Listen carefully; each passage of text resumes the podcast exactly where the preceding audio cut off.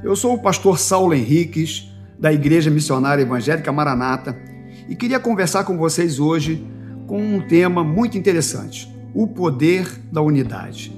Isso está em Efésios capítulo 4, do versículo 1 ao versículo 6. E eu queria usar esse texto como base para esse assunto, que nos fala da igreja como corpo de Cristo e da unidade deste corpo.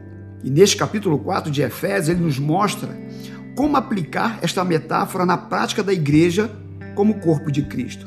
Ele nos chama a atenção para algo fundamental para a igreja, que é a unidade. Mas aqui escrevendo para a igreja de Éfeso, no versículo 3, ele diz: esforçando-vos diligentemente por preservar a unidade do espírito no vínculo da paz. Uma coisa importante para aprendermos é que o texto diz que devemos preservar a unidade do Espírito. Ou seja, a unidade não vem de nós, mas do Espírito. Não é produzida por mim ou por você. O Espírito Santo é que nos faz crer nas mesmas coisas. Como? Jesus morreu na cruz para me salvar. Jesus ressuscitou o terceiro dia. Jesus virá buscar a sua igreja. Ele é a razão de nos reunirmos como igreja. Aqui não diz para sermos unidos, mas para conservarmos uma unidade que já existe. E eu não posso ser o agente de separação, de divisão e de confusão. E como fazer isso se somos tão diferentes? Diferentes no temperamento, na personalidade, no nível cultural, no nível espiritual. A Bíblia não fala de uniformidade, mas de unidade. Nós não somos de uma única forma. Não pensamos em tudo igual. Não fazemos tudo do mesmo jeito. Como posso, então, como corpo de Cristo, preservar a unidade? O texto nos dá um caminho. No versículo 2, ele fala que nós temos que viver uma vida digna com humildade. Ou seja, é não ser arrogante, é ser capaz de, mesmo estando certo, perdoar olhar para o outro como alguém importante, como alguém superior a você. Então eu preservo a unidade sendo humilde. E ainda diz que tem que ser com mansidão, falar com brandura, ser educado. Tem gente que parece sempre estar de mal com a vida, só vive rosnando. Precisamos nos parecer com Jesus.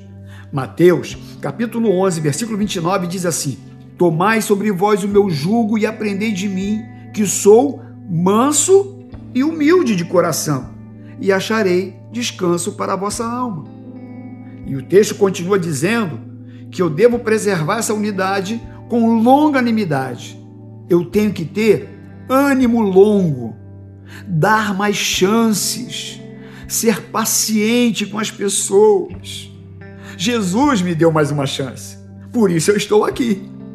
Quantas vezes eu neguei eu rejeitei a pessoa do Senhor Jesus.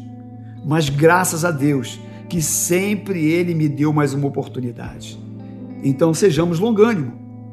E o texto continua dizendo: suportando uns aos outros em amor. E como eu consigo suportar o meu irmão? Em amor.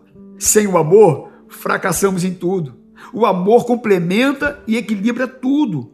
O amor preserva a nossa maturidade gentil e altruístas. Impede que a nossa doutrina se torne um obstinado dogmatismo e que a nossa justiça se transforme em uma orgulhosa certeza que estamos certos em todas as coisas. O amor que já foi derramado em nossos corações pelo Espírito Santo de Deus nos faz entender o outro. 1 Pedro 4, versículo 8 diz assim: Acima de tudo, porém, tende amor intenso uns para com os outros, porque o amor cobre multidão de pecados. Para concluir, nós somos um corpo.